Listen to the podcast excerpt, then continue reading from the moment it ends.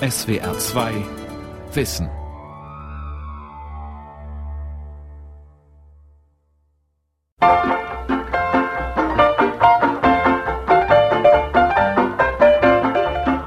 Für mich sind Dessous, was eine Frau braucht, ja, um bestimmte Funktionen zu erfüllen und auch gut auszusehen. Dessous sind für mich, es verkörpert einfach so die Frau wieder. Wenn ich das meinem Mann präsentiere, fühle ich mich natürlich sexy und ähm, möchte meinem Mann natürlich gefallen. Ne? Und ja, man fühlt sich halt schön als Frau, genau, und sehr weiblich. Unter Umständen funktionelles für drunter zum Anziehen. Zum Beispiel Wolle Seide. Wenn es minus 12 Grad hat, bin ich mit Wolle Seide sehr gut angezogen. Gell? Es gibt sicherlich da noch viel Nachholbedarf, was die Männer anbelangt. Die messen dem Teil nicht so die Bedeutung zu. Die greifen halt in ihr Wäschefach und erwarten, dass da schon das Richtige drin ist.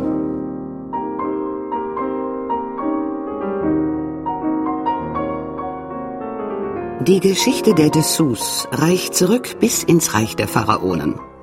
Vom ersten Lendenschurz bis zur essbaren Pfannunterwäsche. Von den Römern bis heute. Die zweite Haut ist ein Spiegel gesellschaftlicher Widersprüche, sozialer Fortschritte und intimer Vorlieben. Für viele von uns aber soll sie vor allem eines sein, praktisch, passend und oft genug billig. Dessous eine kleine Geschichte der Unterwäsche. Eine Sendung von Joachim Meissner. Pakete brauche, deshalb schneide ich das auch auf den Stoffbruch, wenn das nicht reicht. Wir sind zu Besuch in der Dessous-Akademie in Ginsheim-Gustavsburg, unweit von Mainz. Sie ist in einem flachen Zweckbau untergebracht und eine der wenigen Stellen in Deutschland, an denen die Kunst des Dessous-Schneiderns noch vermittelt wird. Obwohl Unterwäsche ein Milliardengeschäft ist, geht das Know-how in der Herstellung und Bearbeitung von Stoffen, Spitzen und Schnitten zumindest in Deutschland immer mehr verloren. Der Grund dafür liegt für Thomas Grün, den Leiter der Dessous-Akademie, auf der Hand. Die Dessous-Produktion wird mehr und mehr ins Ausland verlagert. Ja, die Problematik bei der Erstellung von elastischen Stoffen, speziell von Spitzen, ist, dass äh, die Produktionsbereiche immer mehr wegbrechen aufgrund mangelnder Produktion von Endprodukten. Sprich, Endprodukte sind dann fertig genähte Dessous. Auch in Bezug auf die Spitzenherstellung ähm, verlieren wir natürlich dann, dadurch, dass wir das Verhauen nicht mehr haben, die Möglichkeiten, Lehrlinge auszubilden. Wir haben dann keine Gesellen mehr und auch keine Meister mehr. In China, Vietnam, Indien, Marokko oder Osteuropa lässt sich günstig produzieren. Unterwäsche kann so preiswert vermarktet werden, in Discountern, Kaffeeläden oder großen Warenhäusern. Selbst große und traditionsreiche Dessous-Marken können sich dem Preisdruck nicht entziehen. Die Folge Angeboten wird hauptsächlich das, was geht. Konfektionierte Massenware, die den meisten Profit verspricht. Sondergrößen haben da eher das Nachsehen. Das heißt, kleine Größen oder große Größen bleiben da auf der Strecke. Das heißt, die Damen werden nichts im Laden finden oder werden nur eine minimal äh, kleine ähm, Auswahl haben und werden damit nicht sehr glücklich werden in der Zukunft. Einige von ihnen nehmen deshalb Nadel und Faden selbst in die Hand und belegen Kurse an der Akademie.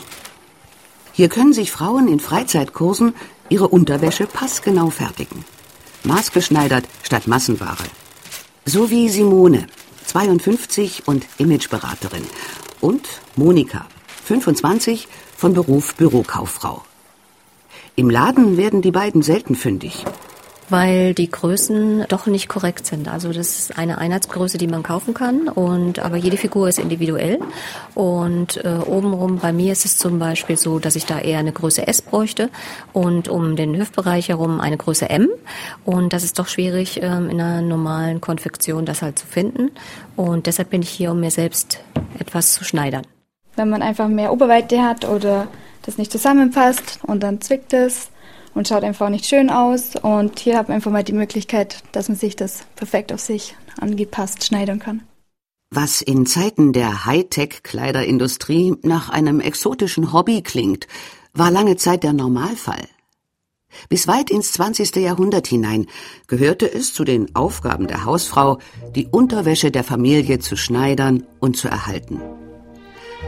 Im Vorwort des Ratgebers Das Buch der Wäsche von 1900 wurde das Erlernen von Handarbeiten für Mädchen mit den Fähigkeiten des Lesens und Schreibens gleichgesetzt. Die Autorinnen verweisen darauf, dass Dessous viel kompliziertere Schnitt- und Nähtechniken erfordern als Oberbekleidung. Adlige und begüterte Kreise schneiderten natürlich nicht selbst, das erledigten Hausmädchen oder Maßschneider. Weniger privilegierte Schichten legten selbst Hand an. Sie konnten sich auch keine teuren Stoffe wie Seide oder qualitativ hochwertiges Leinen leisten, sondern mussten auf einfache Baumwollgewebe zurückgreifen oder auf Hedeleinen, das auch holzartige Stängelteile enthalten konnte. In Notzeiten verwertete man sogar bereits Getragenes wieder. In der deutschen Modenzeitung von 1931, die in der Weltwirtschaftskrise erschien, gab es unter der Überschrift Was du ererbt von deinen Vätern hast, den folgenden Tipp. Die Erbschaft besteht in Vaters ausgedienter Unterwäsche. Alle diese praktischen Wäschestücke für Mädels und Buben sind daraus hergestellt und werden so manches Mutterherz erfreuen, wenn wieder einmal etliche Mark gespart sind. Denn so ein Wäschestück sieht gut aus und wird noch lange seinen Zweck erfüllen. Heute trägt hierzulande wohl kaum noch ein Teenie die Unterwäsche seiner Eltern auf. Der Griff ins nächste Wäscheregal im Kaufhaus oder Discounter ist längst normal geworden. Lange Zeit wurden Unterröcke und Unterhosen noch gestrickt. Und noch um 1950 lernten Mädchen von alten Handarbeitslehrerinnen, wie man knielange Stoffunterhosen mit offenem Schritt zuschneidet. Hochwertige BHs, Slips und Hemdchen konnten sich damals nur die wenigsten leisten. Die Textilrestauratorin Dominik Löding vom Altonaer Museum in Hamburg schreibt in ihrem Aufsatz Vielversprechend weibliche Wäsche über das 19. und die erste Hälfte des 20. Jahrhunderts. Jenseits der Hochglanzbilder musste schon immer improvisiert werden. Frauenunterwäsche wurde genau wie alles andere auch aus Stoffresten genäht, abgeändert und bis zur Untragbarkeit ausgebessert. Aussortierte Wäsche hat man verschenkt, weiterverkauft oder vererbt. Die individuelle Herstellung und Nutzung vieler Stücke lässt sich oft kaum mit zeitgleichen Moden in Einklang bringen.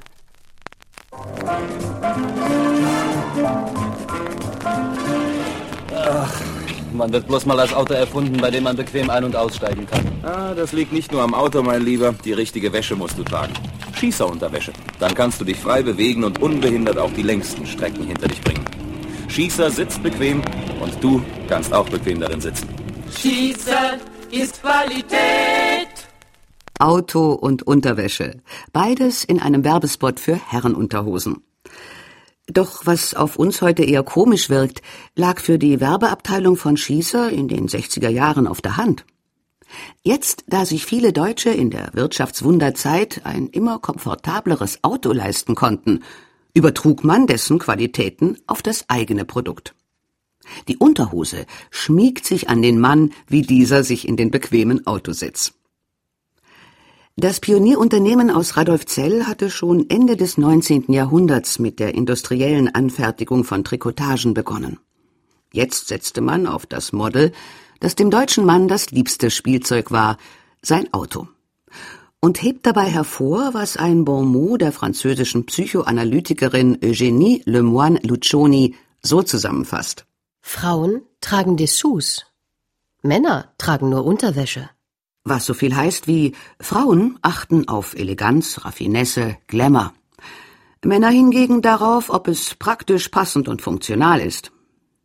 Eine Rollenverteilung, die auch gerne in der Werbung, in Filmen oder auf Titelbildern von Illustrierten aufgegriffen wird. Die Frau ist die Verführerin, die mit aufreizender roter Corsage oder schwarzem Satinstring mit Spitze dem Mann den Kopf verdreht. Der hingegen lehnt sich zurück und genießt. So werden Geschlechterstereotype zementiert und Machtverhältnisse. 1961 schreibt Ralph Jupon in dem Buch Das Dessous im Wandel der Zeiten. Die moderne Frau weiß, dass der Herr Gemahl nichts lieber sieht, als seine kleine Frau in einen Hauch von Spitzen und Seide gehüllt. Und für derartige Anblicke opfert er gerne einen 100-Markschein. Wie schwer es in der prüden Nachkriegszeit auch für Männer war, dem klassischen Moral- und Modediktat zu entkommen und etwas anderes als Liebestöter zu kaufen, daran kann sich Victoria Schuster noch gut erinnern. Sie ist eine der wenigen Männer-Dessous-Schneiderinnen Deutschlands. In ihrem Münchner Atelier erzählt sie, was sie vor ihrer Geschlechtsumwandlung als junger Mann in einem Münchner Fachgeschäft in den frühen 60er Jahren erlebte. Damals wollte sie jenseits von Doppelripp mit Eingriff in Weiß etwas ganz und gar Verruchtes kaufen. Strings. Da gab's damals diese kleinen Höschen vom Paco Rabanne. Die standen auf der Kasse. Und meistens waren in diesen Wäscheläden ältere Damen, die das verkauft haben. Und die haben immer geguckt, wo greift jemand hin.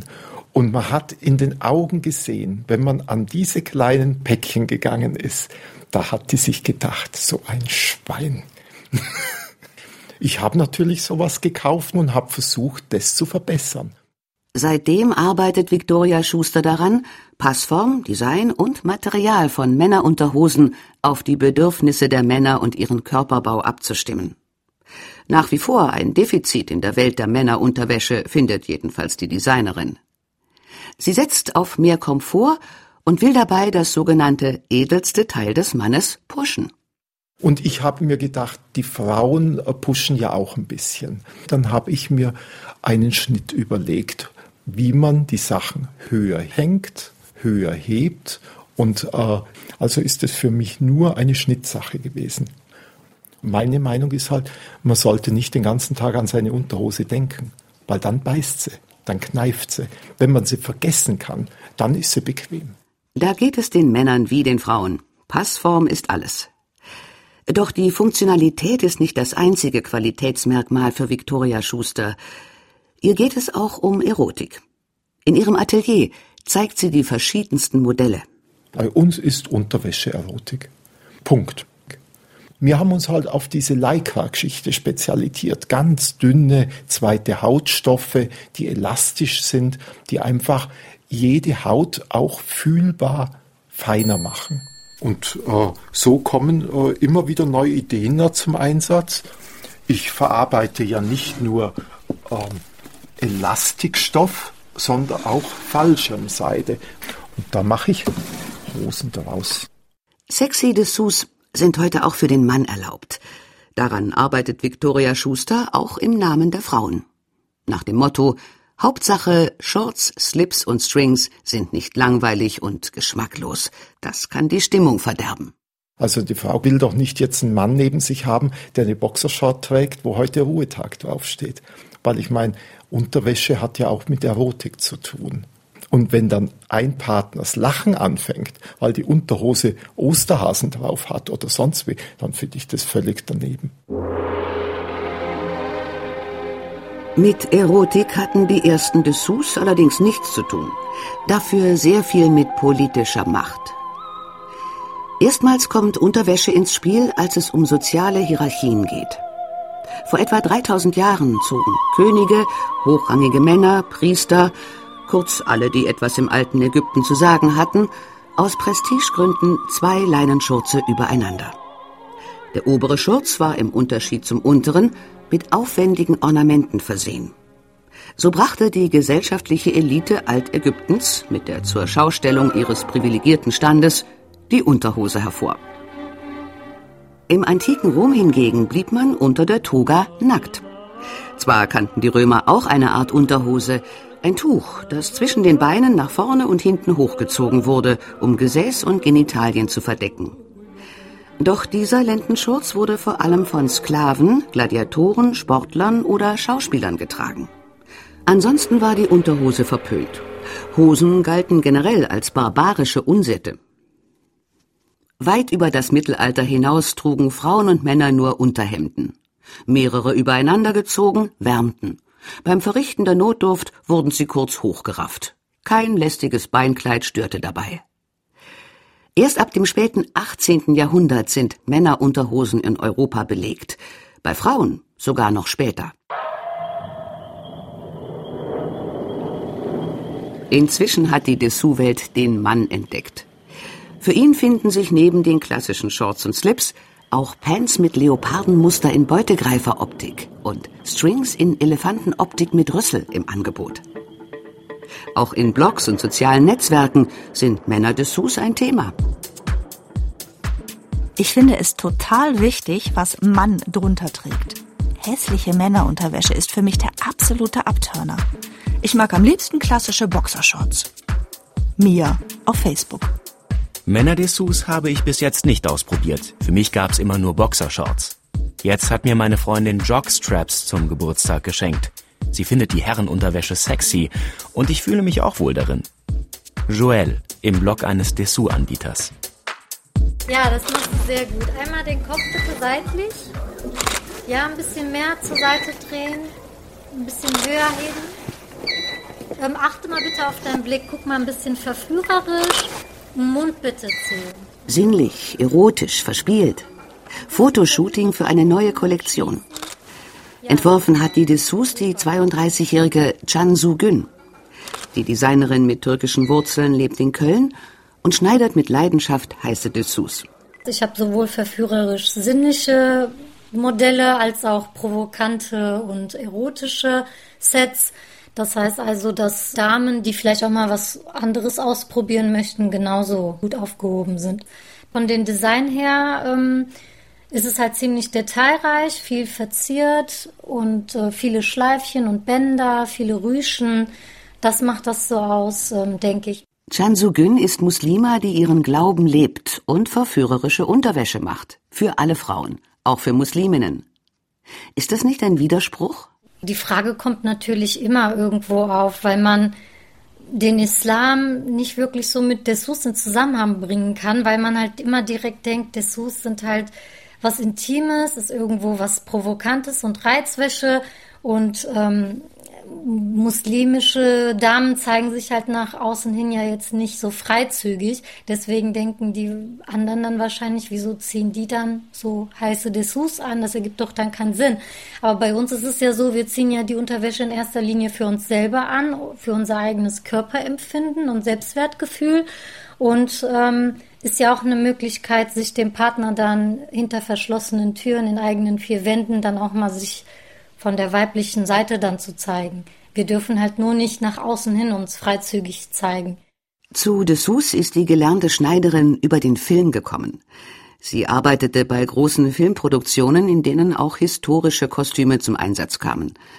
Unter anderem beim Film Epos Die Hindenburg von 2011, in dem die Schauspieler zum Teil Originalkleidung der 1930er Jahre trugen. Ich weiß nicht, also da ging mir das Herz auf, als ich diese Corsagen gesehen habe und dann dachte ich, das ist so schön. Das hat mich sehr fasziniert, wie schön das verarbeitet war. Ja, und danach habe ich einfach mich äh, mit dem Thema Dessous befasst, ein paar Monate und habe für mich dann entschieden, ja doch, äh, ich habe auch sehr viele Ideen gehabt, habe viel gezeichnet. Von daher, ja, so fing das alles an. Warte! Hey, warte! Wo gehst du hin, du Kleiner? Die Traditionsmarke Triumph wirbt heute in aufwendigen TV- und Kinospots vor allem für BHs, weniger für Corsagen. Schau dich um, es ist wie im Märchen. Schau dich um, wähl die einen aus. Es sind alle so cool, so heiß, so schön. Der Richtige heißt der Animationsfilm, der an technischem Aufwand, zeichnerischer Detailarbeit und Musikeinsatz Disney-Produktionen kaum nachsteht. Ich gebe niemals auf, geb nie auf. Der millionenteure Spot ist im Stile eines Broadway-Musicals inszeniert. Er begleitet drei junge Frauen, die durch eine Art Märchenschloss-Kaufhaus tänzeln. Es ist angefüllt mit Unterwäschekreationen. Hi, Babe. Trotz der Überfülle, der Richtige scheint nicht dabei zu sein. Doch die Ausdauer der blond gelockten Hauptdarstellerin, die immer wieder den Refrain Ich geb nicht auf trällert, zahlt sich aus. Am Ende findet sie den Richtigen. Gemeint ist natürlich der richtige Büstenhalter, aber das Motto ist nicht zufällig doppeldeutig. Findest du den passenden BH, dann fühlst du dich jung, attraktiv, erfolgreich. Und dann, so der Subtext, klappt es auch mit dem richtigen Mann. Ich hab ihn Finde den richtigen jetzt bei Triumph. Triumph ist mit seinem Angebot und einem Umsatz von fast zwei Milliarden Schweizer Franken weltweit einer der größten Hersteller von Unterwäsche. Den Aufwand für den Animationsfilm kann man als indirekten Beleg sehen, dass Frauen, trotz des Überangebots an Dessous, immer noch große Schwierigkeiten haben, einen bequemen, gut sitzenden Büstenhalter zu finden. Ganz gleich, ob sie nach dem richtigen bei Triumph, Mai, Hanro, Anita, Playtex oder anderen Anbietern suchen. Frauen waren des BHs zu Zeiten aber nicht nur wegen seiner Passform, sondern gänzlich überdrüssig. Um gegen einen Schönheitswettbewerb zu protestieren, zogen am 7. September 1968 rund 400 Feministinnen nach Atlantic City und störten den Contest mit Frauen sind kein Fleischrufen. Die Aktivistinnen kündigten in einem Flugblatt einen riesigen Freiheitsmülleimer an. In den werden wir BHs, Hüfthalter, Lockenwickler, falsche Wimpern, Perücken und Frauenzeitschriften wie Cosmopolitan oder Ladies Home Journal etc. werfen. Bringen Sie von diesem Frauenmüll mit, was Sie zu Hause finden können. Der Büstenhalter wurde landesweit zu einem Symbol für männliche Unterdrückung und die gesellschaftliche Benachteiligung der Frau.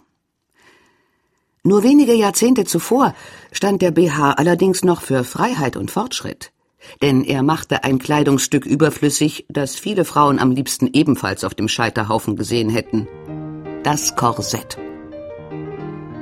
1873 schrieb die amerikanische Autorin Elizabeth Stuart Phelps Ward, eine frühe Feministin, in ihrem Buch What to Wear, was man anziehen soll.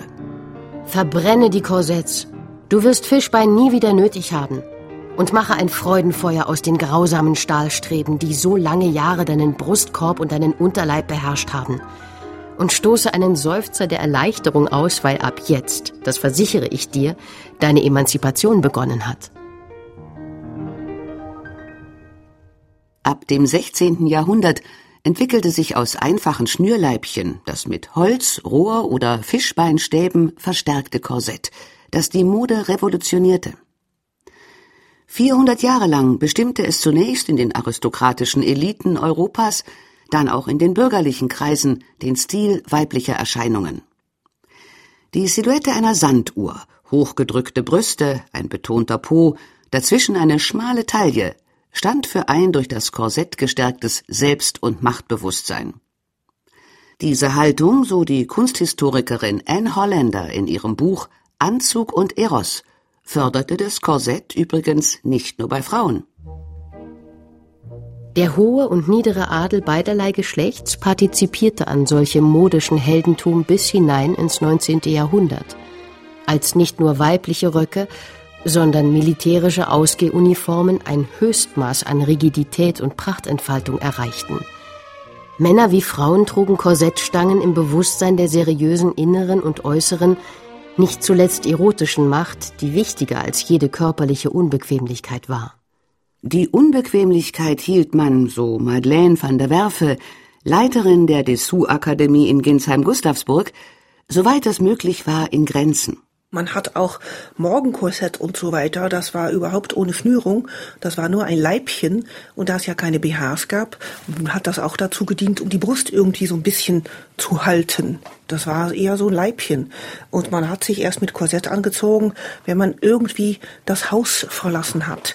Entweder einkaufen, Tüdelitü mit äh, Sonnenschirmchen und Kutschenfahrer und, und Zofe hinterher oder wenn man auf den Ball ging. So, wenn man auf den Ball ging, dann hat man sich extra super hübsch gemacht und dann wurde das Korsett natürlich noch enger geschnürt und dann hat man noch mehr Krinolinen im Rock gehabt, sodass die Differenz zwischen super weiten Rock und schmale Taille noch mehr aufgefallen ist. Die meisten haben es eigentlich ziemlich normal genommen. Das wartet man gar nicht, oder? In der Tat, das erwartet man nicht. Hat doch das Korsett aus heutiger Sicht eher den Ruf eines Folterinstruments, das den Frauen körperliche Höllenqualen bereitete. Zwischen Befürwortern und Gegnern kam es im 19. Jahrhundert zu einem regelrechten Korsettkrieg. Ärzte, Publizisten, Frauenrechtlerinnen bezeichneten das Korsett als modernen Lungenmörder, verantwortlich für verkrüppelte Lungen, gebrochene Rippen, verschobene Organe und vieles mehr. Amerikanische Wissenschaftlerinnen wie die Modehistorikerin Valerie Steele, die Medizinerin Lynn Kutsche und die Modedesignerin Colleen Gau haben erforscht, inwiefern die historischen Korsetts tatsächlich gefährliche Auswirkungen auf die Gesundheit hatten. Dafür haben sie historische Quellen analysiert, historische Kostüme untersucht, heutige Korsettträgerinnen befragt. Mit dem Ergebnis? Also nicht jeder hat sich so lächerlich eingeschnürt. Ja? Und äh, die Rippen, die sind nur gebrochen worden bei Leuten, die es übertrieben haben. Im Prinzip ist ein Korsett ein, ein Stück Unterwäsche gewesen, das die Brust stützt und die Taille schön aussehen lässt. Aber es sollte und darf absolut nicht wehtun. Es gibt also die paar Ausnahmen, die es übertreiben. Ja, das sind die junge Damen, die jetzt zu kleine Jeans tragen. Auch im 21. Jahrhundert wird der Körper von vielen als Skulptur begriffen und gestaltet. Durch gezieltes Muskeltraining, Botox, Fettabsaugen und Brustvergrößerungen. Oder mit Hilfe von Requisiten.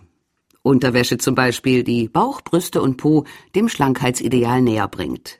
Sogenannte Schummelwäsche wie den Wonderbra, der kleine Busen größer aussehen lässt, oder Taillenformer mit Bauchwegfunktion. Instrumente der Körperformung, die allerdings im Verborgenen wirken und unter Hose, Hemd und Bluse gut versteckt werden. Im Gegensatz zu den Dessous, deren teure Spitze, extravagante Applikationen oder handgefertigte Corsagen immer öfter unter der Oberwäsche hervorblitzen und zeigen sollen, was sich ihre Trägerinnen und Träger leisten können. Welche Unterwäsche ich wähle, ist eine Kostenfrage und eine Frage des Bewusstseins.